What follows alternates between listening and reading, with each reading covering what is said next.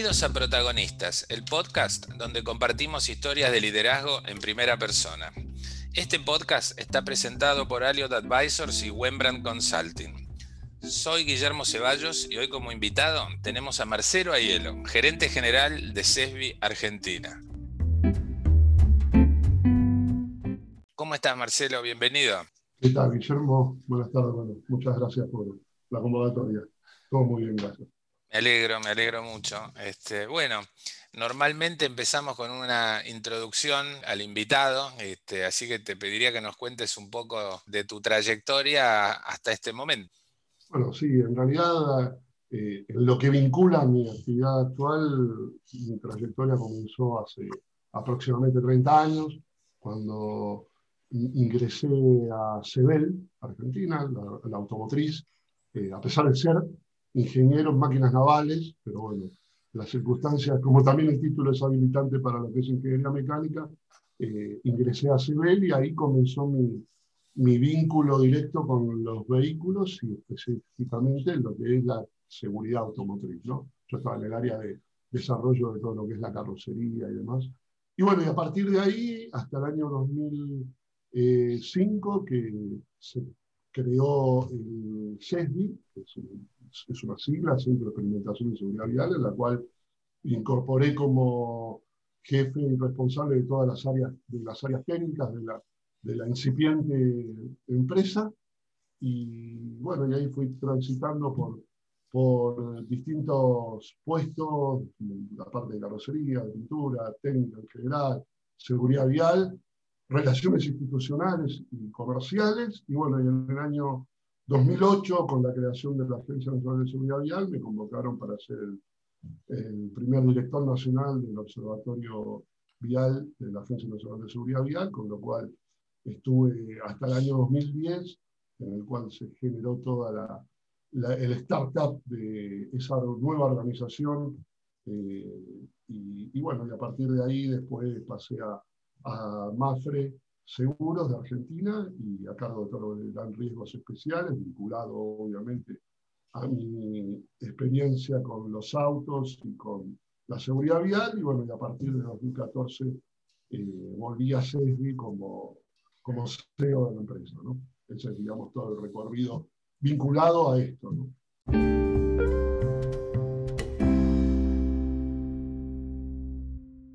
¿Cómo podríamos definir la propuesta de valor de CESBI, especialmente para aquellos que no están familiarizados con, la empresa? Bueno, CESBI es una organización creada eh, en el año 2005 eh, precisamente por las compañías de seguros líderes del mercado, con la vocación de eh, crear un centro en el cual se generen desarrollos como para profesionalizar y aportarle investigación a todos los principales ejes de la siniestralidad que afecta desde el punto de vista económico a la compañía de seguros y fundamentalmente desde el punto de vista social en lo vinculado a la tasa de siniestralidad vial que sabemos que lamentablemente nos, nos aqueja. Es muy alta. Es una pandemia eh, que nos aqueja ya desde hace muchísimos años. ¿no? Y bueno, y a partir de ahí eh, hicimos, tenemos el primer la primera pista de impacto, como para verificar la reparabilidad, dañabilidad y seguridad de los vehículos del país. Eh, se, ensayan vehículos eh, como para dotar eh, de esa investigación información técnica para las compañías de seguro y por otro lado también información que homologue a todo lo que es la valoración de daños, que fue nuestro primer desarrollo. Es decir, eh, antiguamente la compañía de seguro uno chocaba y eh, se pedían dos o tres presupuestos y fotos y demás. A partir de la creación de CESBI, que es la imagen y semejanza de otros centros que existen en el mundo, se genera una información eh, objetiva que valora los, daños materiales producidos por un siniestro en forma no solo objetiva, sino también eh, eh, homóloga a todo a quien, la, quien puede llegar a utilizar el sistema. Con el tiempo eh, desarrollamos cantidad de, de, soluciones vinculadas obviamente a la tecnología, ya de, hace como 15 años obviamente tiene que tener un vínculo con la tecnología, desarrollamos sistemas de cruce de base de datos del mercado asegurador, sistema de clearing entre compañías de seguro, el que, el que te mencioné, el sistema Orión, que es el de, el de, el de valoración de daños materiales, y obviamente seguimos conservando ese eje que, nos, que se fijó en la visión inicial de la empresa, que es aportar información como para propender a una baja de la siniestralidad y una mejora de la seguridad vial de, de nuestro país. ¿no? Eh, o sea, usted tienen compañías eh, de seguros que son las accionistas de CESBI, pero también le prestan servicio a otras compañías que no son socias, entiendo. Sí, sí, obviamente. Las 10 compañías de CESBI aproximadamente hoy en día tienen un 30% del mercado y nosotros le brindamos servicio a todo el mercado y prácticamente el 70% del mercado asegurador argentino y de la región, porque brindamos servicio a 12 países de la región, eh, eh, utilizan el servicio de CESBI. ¿no? Así que más allá de lo técnico, están en, prestar servicios que hacen a la salud y al bienestar. ¿Podríamos definir a CESBI así?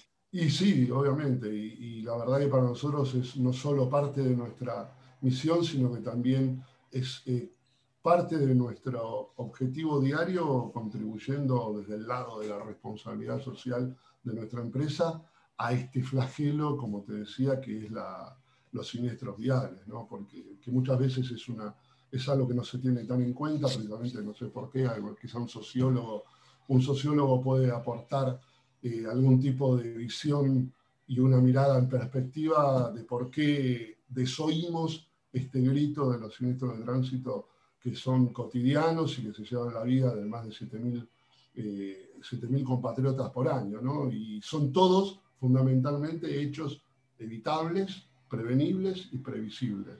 Con lo cual nosotros, por medio de la información, la capacitación, la inducción, la comunicación, tratamos de precisamente de concientizar como para, como para tratar de bajar esa tasa de siniestros, que entendemos que debe ser bajada eh, drásticamente. Sí, a, a, mí siempre me impresionó ver que este número que vos diste de los 7.000 muertos por año son 10 veces por año los muertes de Malvinas sí, seguramente. Siempre, a ver, yo siempre digo que, que, estas comparaciones son tanta cantidad de cromañones y demás, pero todas ese tipo de comparaciones a mí particularmente, por una cuestión de respeto a las víctimas de esas tragedias también, trato de no hacerlas, pero es así, es tal cual como vos decís. O sea, como no tomemos conciencia de que nos pasa por arriba, hay más de veintipico de muertos por día y cientos de miles por año eh, lesionados con morbilidades permanentes con lo que significa eso desde el punto de vista social y desde el punto de vista también económico, no solo para la economía del hogar, que muchos de, los, de las víctimas eh, son gente de bajos recursos, porque encima los siniestros de tránsito tienen una particularidad que más allá de que es, una, eh, de que es una, eh, un hecho evitable, pero también es un hecho muy injusto, porque le pega a los países más pobres, a, la, a los grupos etarios más vulnerables. Venir como son los jóvenes y más vulnerables como son los peatones, los ciclistas, con lo cual eh, hay un, trasfondo también eh, de costo país, no solo desde el punto de vista social, sino desde el punto de vista económico, que es muy importante. De hecho, pre-pandemia, porque obviamente hubo muchos parámetros que se vieron, se vieron modificados, pero eh, casi el 30% de los, del presupuesto de salud va para siniestros de tránsito, insisto, de cosas que podemos evitar. Que son evitables. Y, las camas de terapia intensiva, insisto, pre-pandemia, pre-COVID, el, el, 80% son lesionados o, víctimas de siniestros de tránsito. O sea que tenemos mucho para hacer, por eso no, no estoy tan eso a favor de que eso de la, de la autodeterminación, que muchas veces si yo quiero me pongo casco, si quiero no me pongo cinturón, o sea, es mentira, porque también me afecta a mí eh, socialmente y me afecta también económicamente, porque todos pagamos impuestos para darle, entre otras cosas, salud a la gente que no tiene, no a, la persona que puede evitar ir a un hospital público, porque el que te levanta es el SAME, o como se llame, como se llame en, cada, jurisdicción. cada, jurisdicción, y eso verdaderamente sabe del aporte de todos los ciudadanos. ¿no? O sea, es, es, un, es un tema que nosotros lo tenemos muy, muy presente, trabajamos muchísimo, trabajamos muchísimo con las organizaciones, eh, que en el país hay muchas y muy buenas con organizaciones de víctimas, trabajamos codo a codo porque sabemos que es lo importante que es el aporte de quienes, de quienes han tenido que sufrir la pérdida de algún familiar o algún amigo en circunstancias eh, de tránsito. Y la verdad que aparte personalmente a mí me, yo me rindo ante ellos porque verdaderamente las organizaciones familiares trabajan y luchan para que no le pase a nuestros hijos lo que le pasó a ellos, con lo cual verdaderamente eh, es un trabajo encomiable y digno de, y digno de, elogio. Y, bueno, y bueno por, eso para nosotros, cuando hablaste de salud, bienestar, eh, más allá de lo, del negocio, eh, para nosotros es uno de los ejes y uno de los pilares y las verticales en la cual trabajamos mucho. ¿Cuán fácil les resulta conseguir técnicos especialistas en toda esta materia para estas investigaciones, para los crash test, según pude ver en las páginas de ustedes, este, que está muy interesante. Yo recomiendo que la vean a, quien nos escuche porque ahí tienen todos los, servicios que presta CESBI y que muchas veces este, cosas tan caras a nosotros como es la salud de nuestros compatriotas y familiares, este, ignoramos completamente. ¿Cómo lo hacen? Este, ¿Dónde buscan? ¿Universidades? Y, sí, universidades. Eh, obviamente técnicos provenientes de la industria automotriz tienen, un, tienen una experiencia y tienen un background que, que es, muy, es muy útil y muy importante para desarrollar estas tareas en el área técnica, específicamente de técnica del automóvil de CESBI. Pero hay mucho también de eh, capacitación e inducción interna, ¿no? porque hay cosas como vos que mencionabas, los crash tests, obviamente nosotros los realizamos todos los ensayos, porque tenemos también eh, somos el único centro homologado en el país y en, y en Latinoamérica para ensayos de cascos, de moto, de, bueno, también deportivos de, de auto, pero de moto, que lo importante que es también para la prevención de lesiones en siniestros.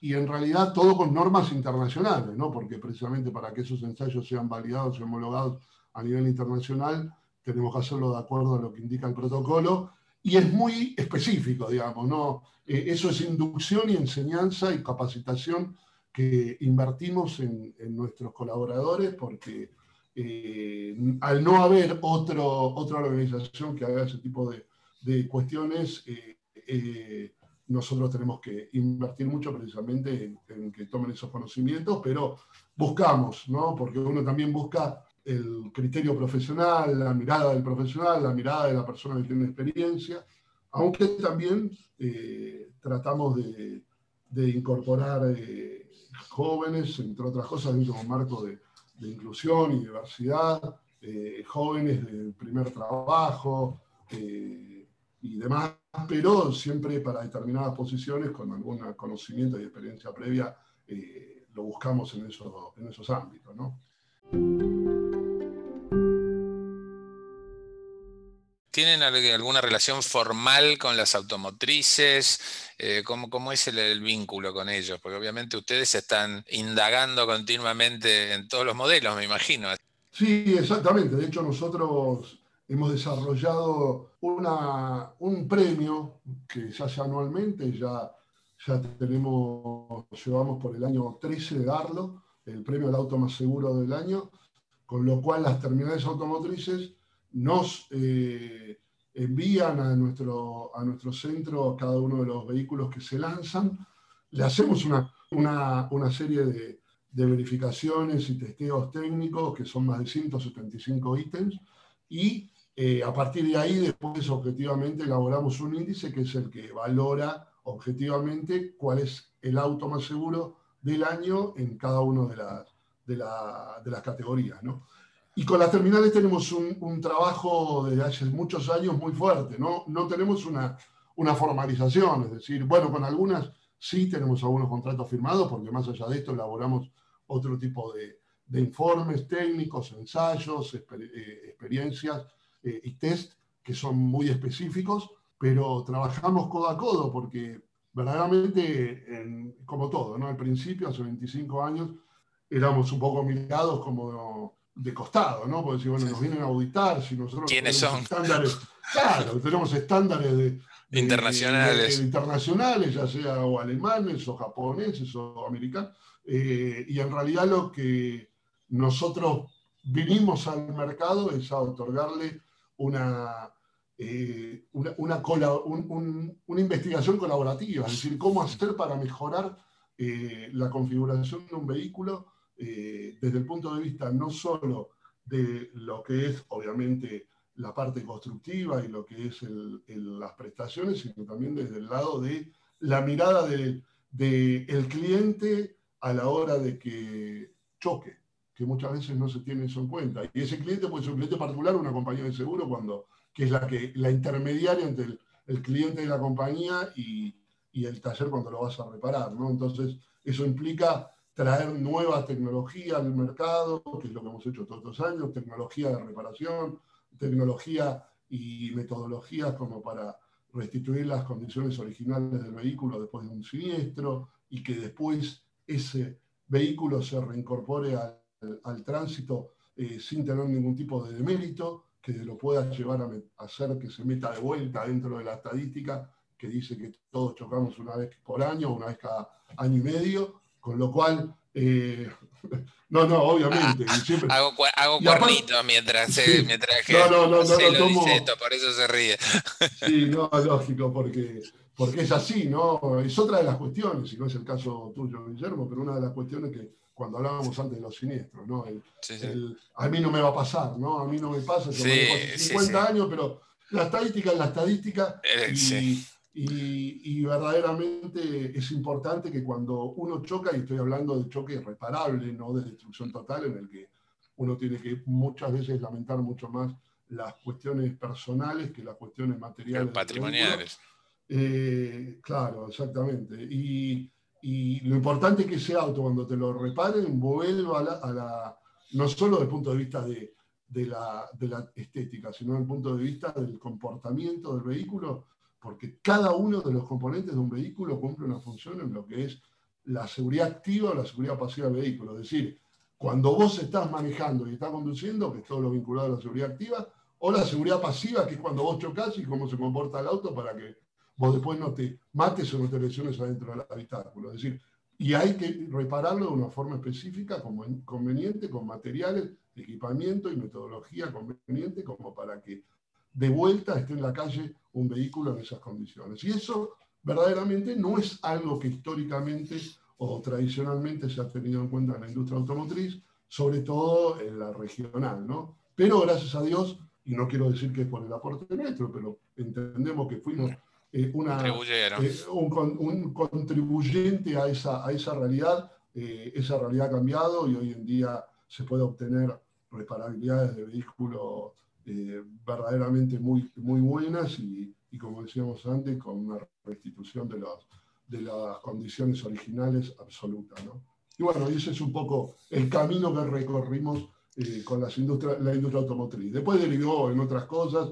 Hoy en día hacemos también crash test de algunas, para algunas terminales que necesitan homologar sus vehículos en otros países, por ejemplo Brasil, que eh, Brasil, por ejemplo, exige un, ensayo que se llama R32, así técnicamente, que se choca de atrás el vehículo a una determinada velocidad, con una gran deformación, y tiene que tener determinados estándares ese, ese vehículo como para que los resultados encajen dentro de la norma, y ese ensayo es otra de las cosas que hacemos para terminales, informes técnicos de repuestos y demás, es decir, con las, con las industrias automotrices tenemos mucha muy buena relación.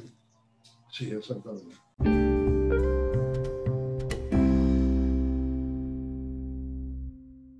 Un servicio que yo he visto que prestan, que, puede ser inclusive de mucho interés para nuestros oyentes, yo he visto que ustedes recuperan piezas de autos y se obtienen repuestos eh, legítimos, este, con todas las de la ley, y que imagino que deben tener un costo inferior a adquirir los nuevos, desde luego, pero con alguna ventaja para el que los necesita, ¿no? Para el usuario, para el conductor. Sí, eh, en el año 2007 eh, se promulgó la ley de autopartes, como se llamó, se lo conoció, en realidad eh, es un nombre mucho más largo, pero básicamente lo que vino esa ley es a regularizar un mercado que hasta ese entonces era bastante, eh, bastante informal, para decirlo de, una forma delicada, eh, que es la venta de repuestos usados, que obviamente existe todavía una informalidad, pero la ley creó el RUDAC, que es el registro único de,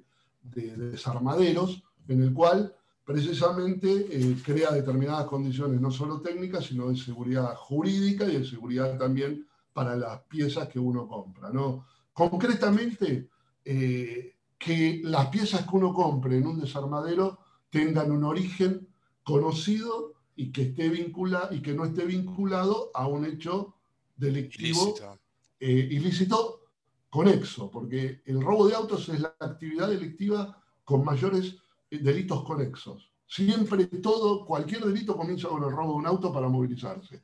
no solo del robo del auto en sí, sino también lo que es un, asesinato, un robo de, digamos, a propiedades y demás. Con lo cual, muchas veces, como se dice, eh, como dice eh, un eslogan que andaba por ahí, que era repuestos manchados con sangre, ¿no? O sea, y eso la ley de desarmaderos trajo una regularización de todo eso. Nosotros vimos una necesidad de la sociedad y fundamentalmente de la compañía de seguro, que es la de que sus vehículos dados de baja de clientes que tuvieron un siniestro total, en el cual le pagaron la, la restitución del bien, pero se quedaron con los restos, esos restos cumplan con lo que dice la ley, que es que hay que llevarlos a un desarmadero habilitado, descontaminarlo, los que no tienen nada para recuperar tienen que ir directo a, lo que es la compactación y los que sí tienen eh, piezas que están sanas tienen que cumplir un determinado requisito, que hay solamente 30 piezas para recuperar un vehículo. No es que toda cualquier pieza se puede, se puede recuperar, porque hay piezas que son vinculadas a seguridad, eh, que obviamente tienen que ser eh, ese scrap, tienen que ir a, a desguace.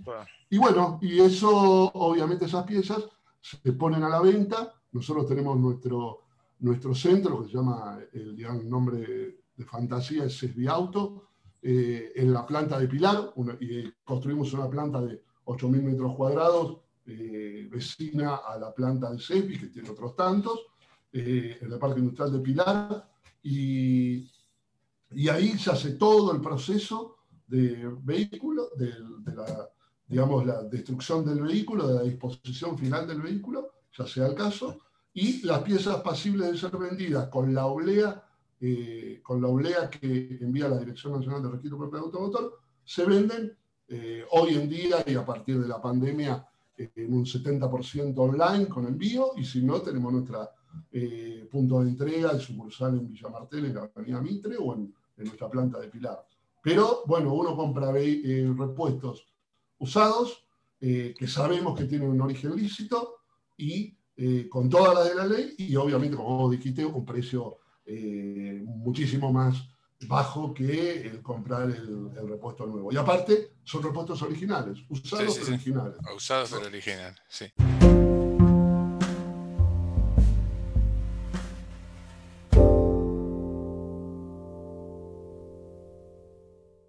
Bueno, muy interesante, Marcelo. La verdad, tu explicación sobre la actividad de CESBI, la función social de CESBI. Me queda una que no es como estas que hacía el, este, Ginsburg, que siempre hacía alguna pregunta tenebrosa al final, pero antes arrancamos. Sí, estas cosas que no, no, que la nuestra va a ser mucho más sencilla. El año pasado hablamos mucho de la pandemia en, durante estas conversaciones. Este año lo hemos, obviamente es más tangencial, aunque esté presente, pero si no la gente se aburre de hablar de lo mismo. Eh, la única referida a la pandemia que debe ser es ¿Qué aprendiste en este, en este lapso, en este año y monedas que llevamos así, en este año irrepetible?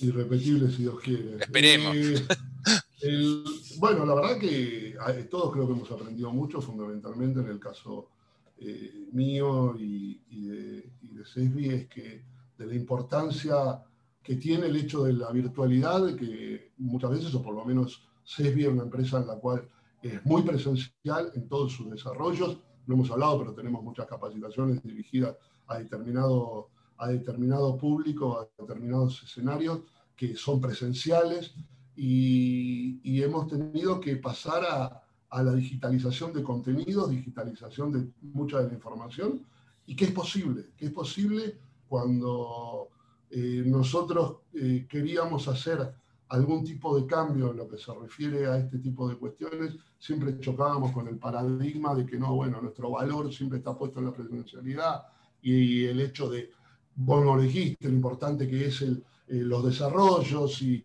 y, ver ahí los crash tests in situ y, tocar los repuestos y tocar la, la, todo, digamos, las cuestiones vinculadas a lo que es seguridad vial, que hacemos, es muy presencial, damos capacitaciones eh, que son prácticas y teóricas muy presenciales con gente que trabaja en la reconstrucción de accidentes de tránsito. Es decir, ¿cómo vamos a hacer para transmitir esto si no vienen y tocan? Y realmente hemos podido comprobar de que es posible, eh, de que verdaderamente hoy en día nosotros estamos trabajando eh, prácticamente, exceptuando algunos de unidades de negocio, que, que la virtualidad nos le ha ayudado eh, precisamente por una cuestión de demanda, porque la demanda sí está muy asociada a determinada, determinada característica de presencialidad, pero eh, estamos trabajando prácticamente eh, a, régimen.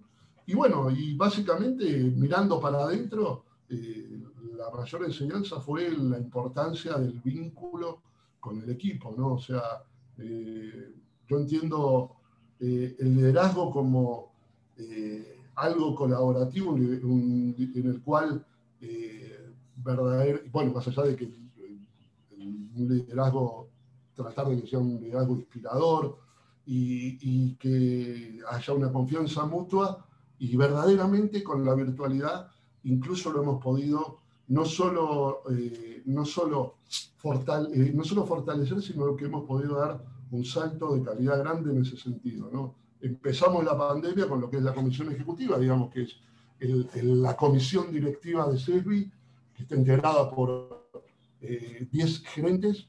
Eh, hemos pasado a, reunirnos todas las mañanas para, para, para tratar de, manejar ese escenario totalmente desconocido.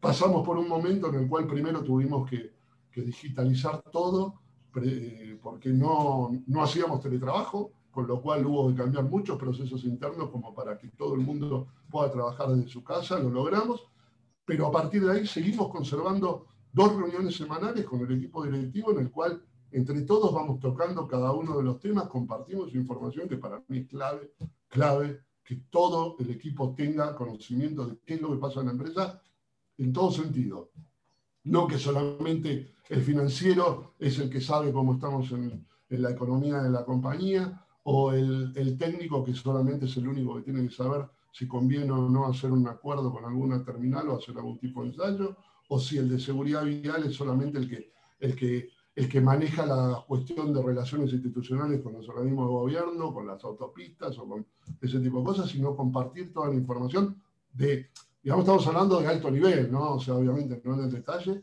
Ah. Y, eso lo pudimos profundizar mucho en la, en, la, en la, pandemia, lo estamos profundizando mucho en la pandemia y hemos generado incluso vínculos eh, mucho más fuertes que los que teníamos, ¿no? Porque también creo que también hay una cuestión del hecho de que todos estar eh, bajo un mismo padecimiento que es la pandemia, creo que también termina uniendo, eh, para mí yo le doy mucha importancia a lo que es la, obviamente, lo que es la, capital humano, pero fundamentalmente a lo relacional.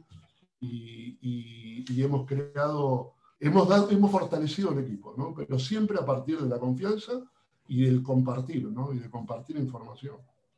Bueno, muchísimas gracias, realmente fue muy ilustrativa la charla, muy amena y realmente un gusto este, haberte conocido hoy, hace un, media hora antes de, este, de esta charla y bueno, y seguimos en contacto y te agradezco nuevamente. Guillermo, gracias a ustedes y bueno, espero que, que haya sido entretenida y que haya dejado algo también para, para todos los que pueden llegar después a incorporarse a, a escuchar la, la, charla. Bueno, muchas gracias. Eh. Eh, muchísimas gracias a vos. Esto ha sido todo por hoy. No se pierdan el próximo episodio donde continuaremos conociendo los protagonistas de esta época tan desafiante para el mundo de las organizaciones, los negocios y por supuesto para las personas. Los invitamos a seguirnos en Spotify o en Apple Podcast y en nuestras redes sociales tanto de Wembrandt Consulting como de Ariot Advisors. Protagonistas es producido por Malu Ceballos. Hasta la próxima, seguimos en contacto y por favor, cuídense.